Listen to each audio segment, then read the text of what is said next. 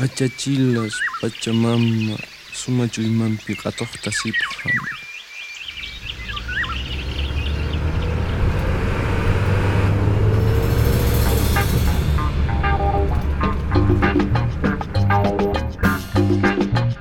Sur les routes de la Pachamama.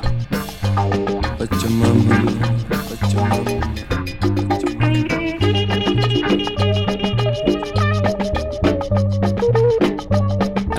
En Amérique du Sud à la rencontre des Indiens qui défendent leurs droits et leur identité.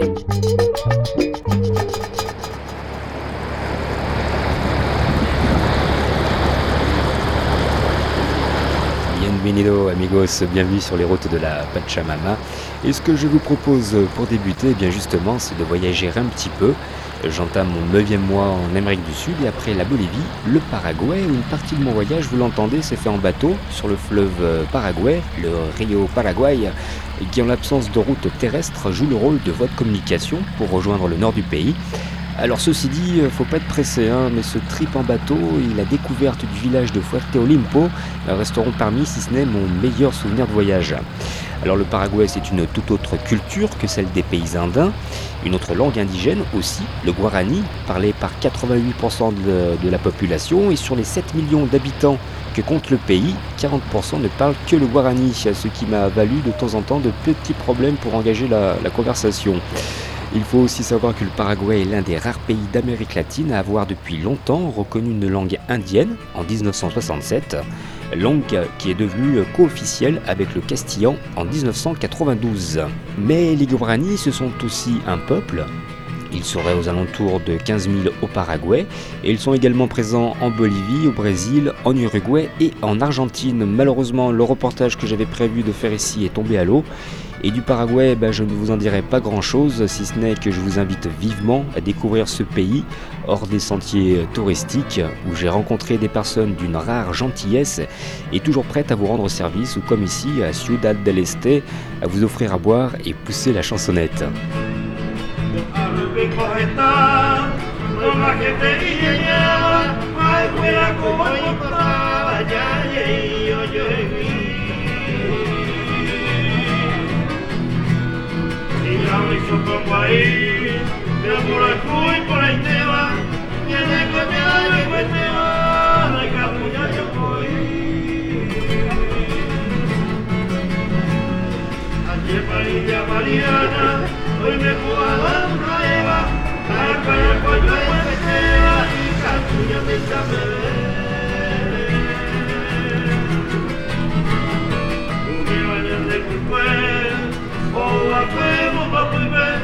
muy bien, con la pena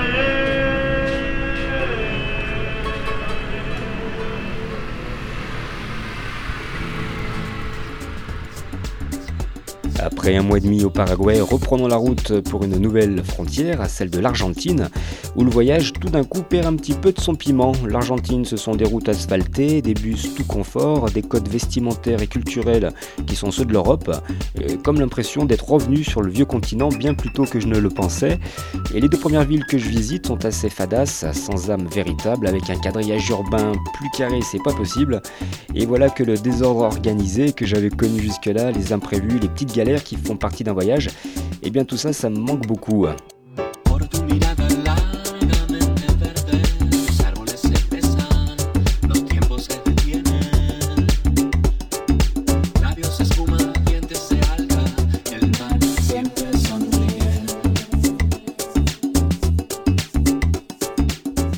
Arrêtons-nous tout de même quelques jours dans la ville de Resistencia, parce qu'il s'y passe des choses intéressantes. Nous sommes dans le département du Chaco, nord-est de l'Argentine, l'une des régions où des communautés indiennes sont encore présentes. Elles aussi luttent pour se faire entendre, et une organisation a été créée dans ce sens, le RCI, Réseau de communication indigène.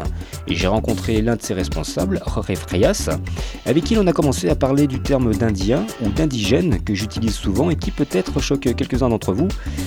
Sachez que le terme indien ou indios, lui, est très péjoratif en Amérique latine.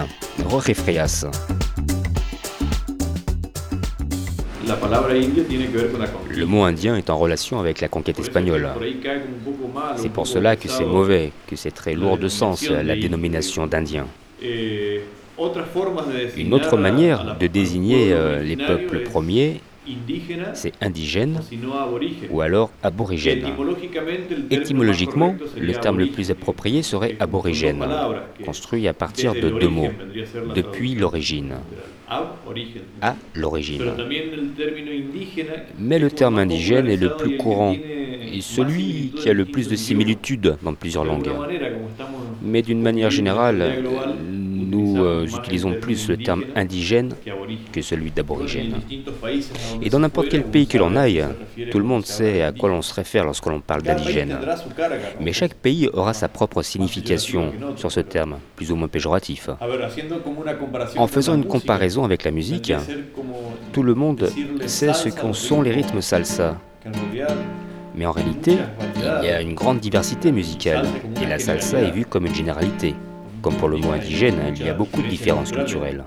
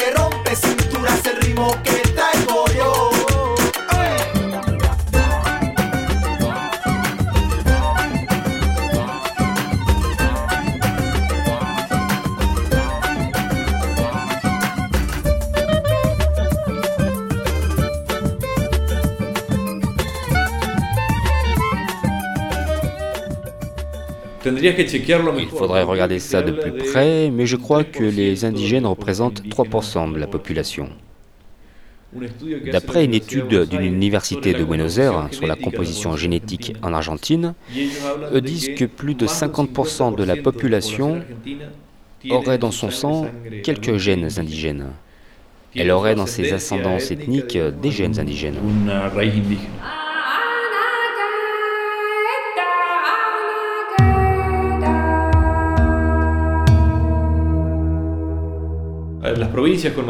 Les provinces à plus forte majorité indienne sont celles de argentino, le nord de l'Argentine en fait, avec Jujuy, Salta, Formosa et celle du Chaco. Et puis, euh, dans le sud du pays, il y a les Mapuche, Tehuelche, qui ne sont pas aussi nombreux et qui sont plus assimilés à une culture non indigène. Ils ont une autre manière de faire en tant que peuple et sont bien distincts des peuples du nord de l'Argentine.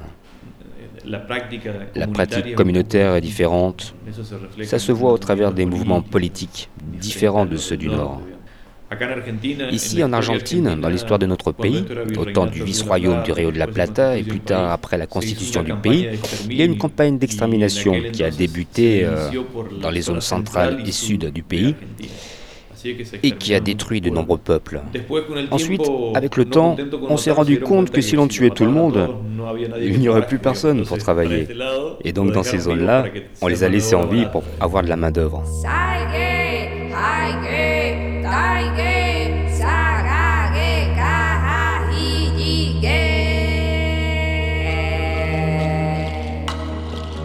Comme l'a conseillé Jorge j'ai regardé ces chiffres de plus près et les 3% dont il parle correspondent en fait au pourcentage de métis au sein de la population argentine. Euh, quant aux Indiens de sang pur, ils représentent entre 0,5 à 1% de la population. Et d'ailleurs, pour expliquer la, la composition de la population argentine, grandement issue de l'émigration européenne, il y a un adage qui circule assez souvent ici qui dit que les Mexicains descendent des Aztèques, les Péruviens des Incas et les Argentins du bateau. Euh, L'Argentine compte tout de même 19 peuples indiens différents, dont les Mapuches. Ils sont 90 000 en Argentine et 1 million au Chili. Et c'est vrai que le nombre d'Indiens est plus important au nord, en faisant l'addition des, populations de chaque peuple. Je citerai pour les plus importants les Indiens Colias, les Wichi, les Matacos ou les Indiens Toba.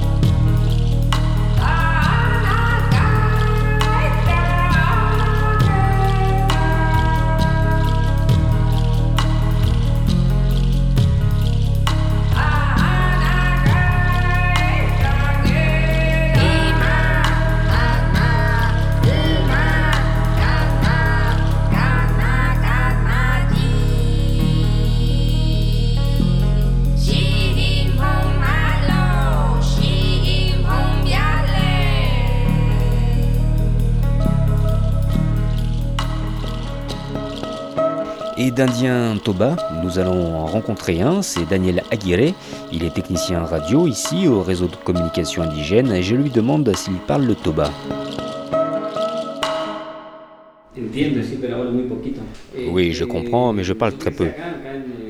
Et j'ai grandi ici dans la capitale du Chaco, à Resistencia. Et depuis que je suis enfant, on m'a parlé en espagnol. Dans ma communauté, quand j'allais à l'école, tous les professeurs parlaient en espagnol. Et à cette époque, ce que l'on appelle l'éducation bilingue, ça n'existait pas. Ça, c'était en 1983-84. À cette époque, mon père me parlait en espagnol et ma mère en toba. Mais j'ai principalement grandi en parlant espagnol. Alors, comment les choses ont évolué en Argentine concernant l'enseignement bilingue et interculturel? Eh bien, avec simplement une petite modification constitutionnelle en 1994 qui reconnaît la préexistence ethnique et culturelle des peuples indigènes argentins. De là, bien des années plus tard, des écoles bilingues ont été créées sans répondre véritablement aux besoins des populations indiennes et surtout des écoles qui ne respectent pas la culture indigène. Et à ce propos, je vous, je vous renvoie à l'interview de Sikou Mamani que j'avais fait en, en Et qui en faisait le même constat. Un autre problème est celui de la pénurie de personnel enseignant, du manque de budget dans certaines provinces où il n'y a absolument pas d'enseignement bilingue. Et c'est souvent face à ce désengagement de l'État que la société civile a pris les choses en main dans toute l'Amérique latine, comme en Argentine avec la création du RCI, le réseau de communication indigène, et Jorge Frias nous explique justement les raisons de sa création.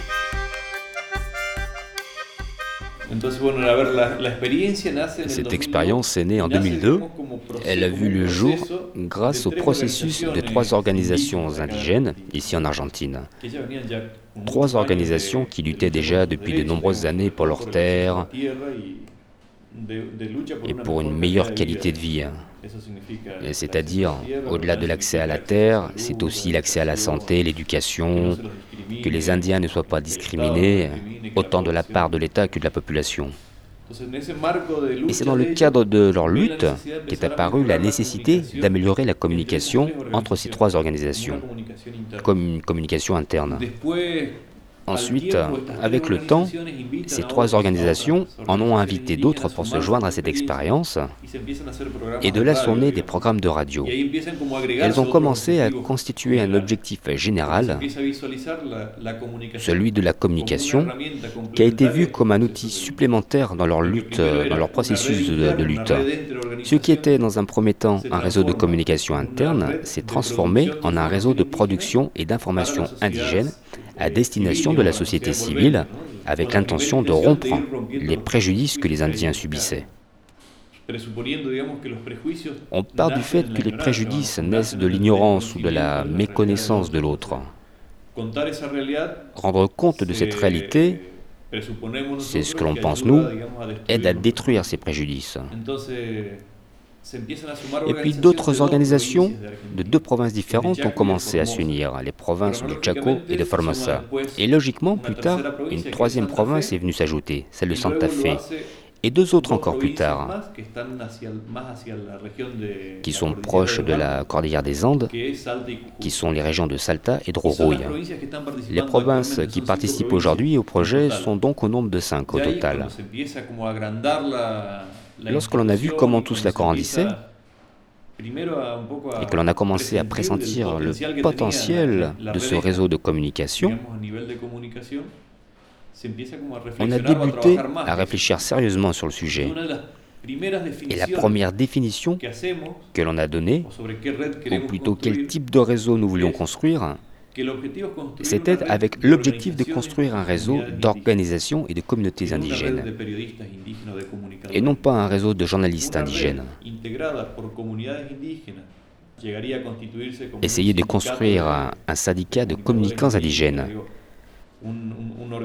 un- organisme corporatif qui lutterait pour un secteur et non pas un mouvement social qui lutterait pour les droits de toute la communauté.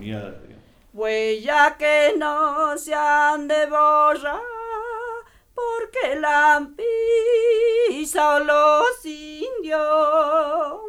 La idea primera era que las L'idée première était que les communautés et l'organisation prennent la parole, qu'elles récupèrent cette parole, et que les communautés soient les constructeurs de leur discours, que ce soit elles qui transmettent leur message. Un message qui ne doit pas être intercepté par nous, qui ne doit pas être interprété ou défiguré. Ce qui se passe, euh, que ce soit au niveau euh, individuel ou au niveau de la communauté, c'est que cette manière de faire renforce l'estime de soi. Les décisions politiques au sein de la structure sont euh, faites par les Indiens, les programmes sont conduits par les Indiens, les formations pour maîtriser euh, l'outil radiophonique, euh, c'est aussi un collègue indien qui s'en occupe.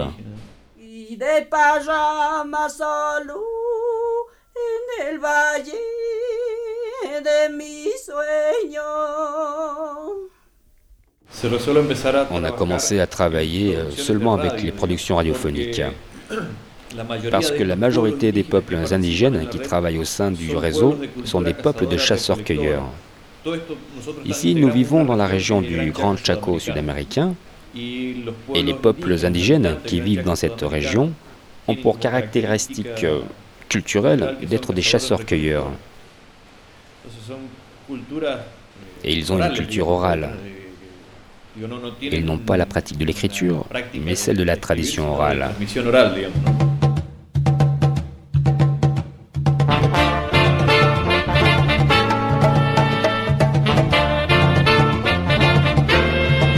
Ya arranca La Voz de Nuestra Gente, el programa de la Red de Comunicación Indígena para la región del noreste argentino. Yandeko, yayamunge tata kuañere nuka lupi yandeko. Ahora, hablamos nosotros.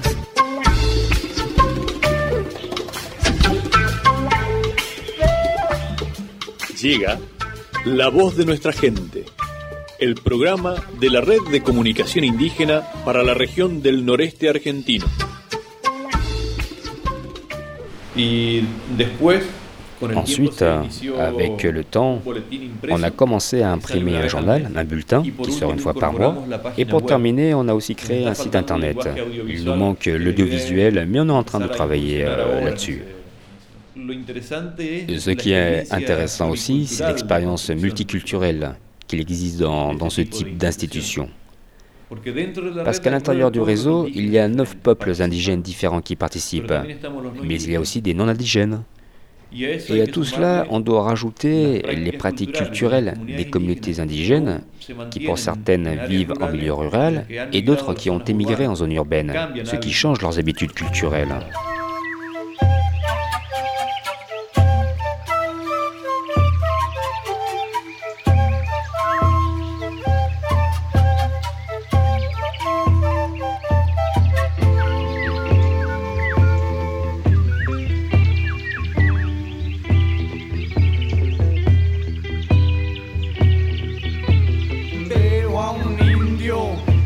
rezando a la madre tierra, le está pidiendo justicia y libertad.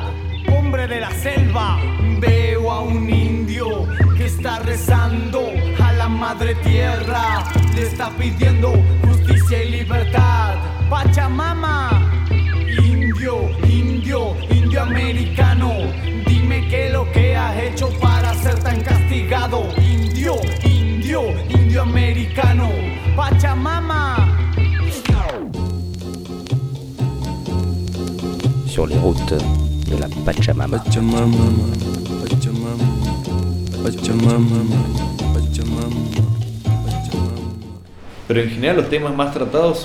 Les sujets les plus souvent traités sont ceux qui concernent la terre, ceux de la discrimination, avec ce que ça sous-entend, c'est-à-dire le non-accès à l'éducation, non-accès à la justice, euh, non-accès aux besoins vitaux, comme l'alimentation, le logement, la santé. Et par exemple, lorsque l'on traite du problème de malnutrition et de la mortalité que ça engendre, on ne parle pas des morts en disant simplement il y a eu tant de morts, mais on explique ce que ça signifie au niveau politique et social, pourquoi on en arrive là? Et de la même manière, lorsque l'on parle de la discrimination ou de viol à, une- à l'encontre d'une femme indienne, on ne traite pas du fait divers lui-même, mais ce que ça signifie en termes de droit ou d'accès ou non-accès justement à la justice. Mais on traite aussi de sujets plus globaux qui vont euh, au-delà du monde indigène. Les thèmes de la justice, la déforestation, problème de l'environnement, des thèmes communs à tous et qui n'ont pas simplement un écho dans le monde indigène.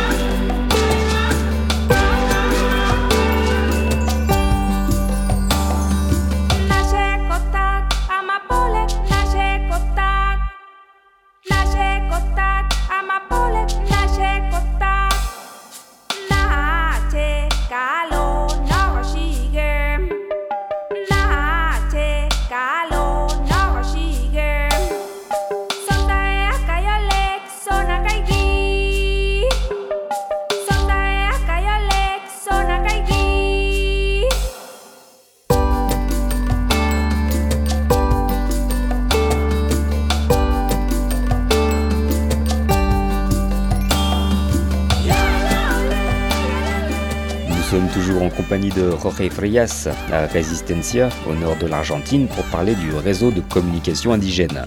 Alors il y a une forte pluie qui, euh, qui tombe à l'extérieur, mais ça va ici, on est bien au chaud avec le maté qui tourne de, de main en main. Et on va retrouver euh, Daniel Aguirre, vous allez l'entendre, c'est un Indien Toba. Les Toba qui représentent une population de 60 000 personnes en Argentine. Alors Daniel Aguirre va nous expliquer euh, deux choses, son travail au RCI, et il va ensuite nous faire visiter, non sans une certaine fierté, le studio radio et nous expliquer comment sont conçus les programmes. Daniel Aguirre. J'ai beaucoup appris ici, j'ai tout appris ici en fait. je suis indien Toba. Voilà trois ans et demi que je travaille ici et j'ai commencé en tant que technicien.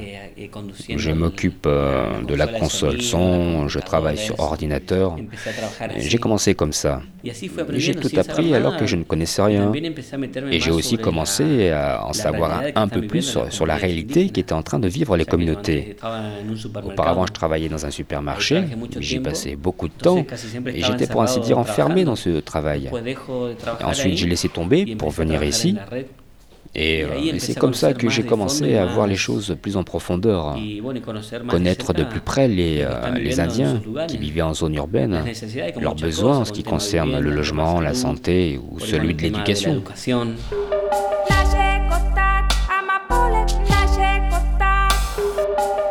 Eh, Nous faisons un programme régional. Il est réalisé le mercredi et le jeudi, nous le distribuons sous forme de CD aux différentes radios pour qu'elles le diffusent. Ici, à 60 Resistencia, il y a 60 pasan el radios qui diffusent nos programmes. Et il y a le même studio qui se Jujuy, trouve dans la province de y Jujuy. Et de la même manière, ils distribuent leurs programmes aux radios. en tous, les programmes sont diffusés dans cinq provinces différentes. eh, Et entre nos eh, deux Jujuy régions, celle de Roro et ici au Chaco, nous faisons un programme interrégional pendant une demi-heure, on parle de ce qui se passe dans chaque province. eh, Euh, Un programme qui s'appelle. Raíz Milenarias, Y les racines millénaires.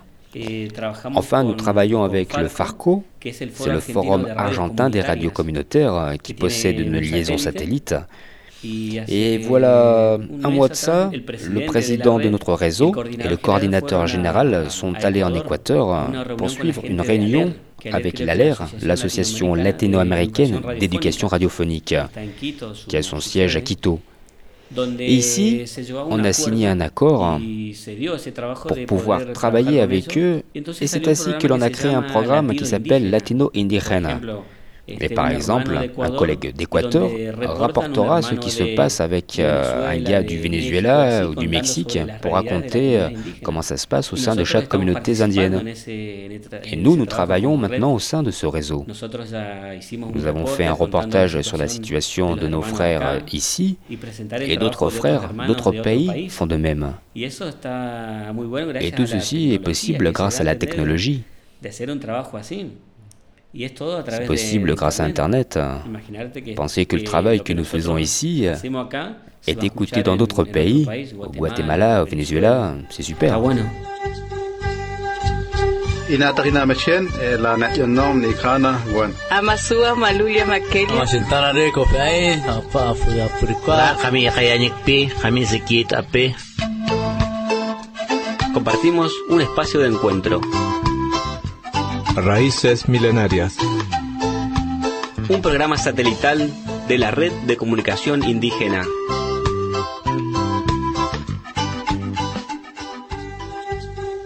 sur les routes de la Pachamama en Argentine. Et il y a une question que j'aime bien poser dans chaque pays que je visite, c'est de savoir quel est le regard de la population sur les Indiens et le monde indigène. Et voilà comment ça se passe en Argentine. En ce moment, les gens ont une vision euh, très dévalorisante des Indiens. Ils ne les voient pas comme des personnes différentes qui ont des choses à proposer ou à apporter pour la construction d'un monde meilleur. Mais ils sont vus comme des personnes sans formation, sans connaissance, ignorants. Je ne pense pas qu'aujourd'hui les gens voient les Indiens comme des sauvages, des barbares, mais beaucoup les jugent ignorants. Il y a d'autres sujets de préoccupation qui touchent le, quotidien, qui touchent la population. Je n'irai pas jusqu'à dire que les gens ne s'y intéressent pas. Il y a d'autres sujets temas les préoccupent davantage, comme le travail, comment arriver à boucler la fin du mois. La population indigène n'est pas une priorité pour l'État argentin. De plus, l'Argentine n'est pas gouvernée par les gens, elle est gouvernée par des priorités économiques. Il est très courant que les gens vivent dans une certaine pauvreté. La pauvreté en Argentine, comme pouvoir accéder à l'éducation, à la justice, tout ce qui concerne nos droits, c'est un problème structurel, ce n'est pas simplement une conjoncture, ça ne vient pas 2001 uniquement de la faillite que nous avons connue en 2001, El problema viene mais c'est un problème qui vient de bien plus loin, qui vient du temps où l'Amérique latine été gouvernée par des dictatures. En la década del 70 C'était dans les années en los 70 años 80, jusqu'aux années en toda 80, América Latina, pero en dans toute l'Amérique latine et particulièrement en Argentine, où l'on a fait disparaître des de générations, des personnes militantes, des personnes qui avaient une, éducation politique. Et quand je parle de ces gens-là, je ne 40 fais pas simplement référence à des gens de de 40 ans, 15 mais à des, aussi à des gamins de 15 ans, de 20 ans qu'on a tués. Mais grâce à ça aussi, le sujet des Indiens a revêtu une autre dimension. Parce que pour les dictatures qui s'étaient installées en Amérique latine, les Indiens, à cette époque, ne représentaient aucun danger. Et de ce fait, ils ne se sont pas attaqués à, cette réalité. Et le processus d'organisation et celui de la formation des dirigeants euh, indigènes, ce processus-là ne s'est pas rompu, à la différence d'autres mouvements, comme celui des étudiants, des syndicats et tous les mouvements sociaux. Porque creemos que la comunicación entre los pueblos permite entablar y construir relaciones cada vez más humanas y equitativas. Cantidad Je dirais que la part la plus importante de nos ressources, ce sont les gens eux-mêmes, ce sont les dirigeants indigènes, ce sont les correspondants indigènes, ceux qui donnent d'eux-mêmes pour construire l'organisation. Ils n'apportent pas d'argent, mais ils apportent de l'énergie, ils donnent de leur temps et du dévouement. Et avant tout, ils prennent sur leur temps de travail, yo parce que eux, ils arrêtent de travailler dans leur champ pour construire l'organisation. Et puis d'un autre côté, en termes d'argent, nous trouvons les financements en très faible pourcentage grâce à des projets proposés à l'État argentin. Les projets qui sont financés concernent en fait les, les formations. La part la plus importante des financements vient du gouvernement allemand. Mais bon, ce financement-là, il va être stoppé aujourd'hui. Je crois que ce qu'il nous manque, trabajando, ce qu'il faudrait faire, c'est de poursuivre, influer au niveau du gouvernement, au niveau des politiques. Mais nous sommes conscients que nous sommes une organisation très jeune et que nous n'avons pas derrière nous beaucoup d'années de travail, beaucoup d'années de lutte et de militantisme. Todos los derechos en Argentina se sigue violando, porque más allá del convenio 169 no se cumple, si bien lo que establece en la Constitución Nacional donde se consagra un derecho milenario, los indígenas son los dueños de los recursos naturales, pero sin embargo le sometieron a la pobreza, a la esclavitud. El indígena no es libre en Argentina.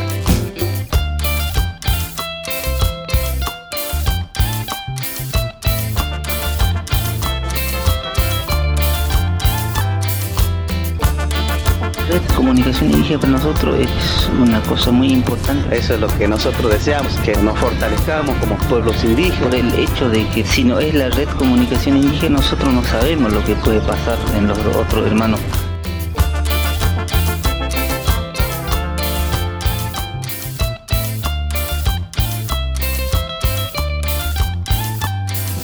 Estás esperando, estás alarmado,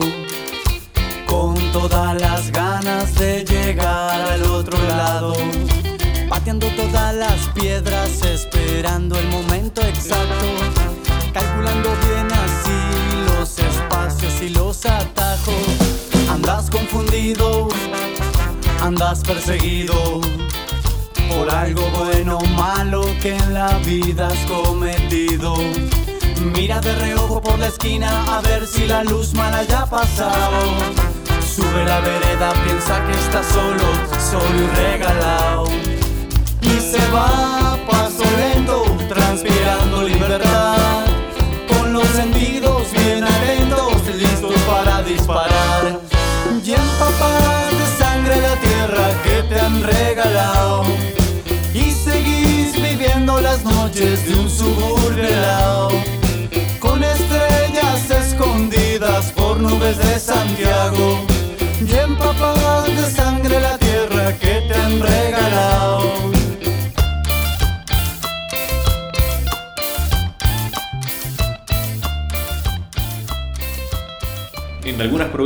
Dans certaines provinces, nous rencontrons des problèmes avec la police ou avec le gouvernement. Et des pressions sont exercées sur les correspondants indigènes. Et on aurait besoin que quelqu'un ¿no? nous protège ou que l'on se renforce avec un syndicat. Et vu que nous ne sommes pas affiliés au syndicat des de travailleurs de presse, Étant donné que nous ne possédons pas de radio, nous faisons bien sûr des programmes qui sont diffusés sur des radios, mais nous n'avons pas de radio. Et du coup, nous ne rentrons dans aucune case. Donc nous, on se présente comme producteurs d'informations. Mais le syndicat de la presse ici, au Chaco, ne veut pas de nous.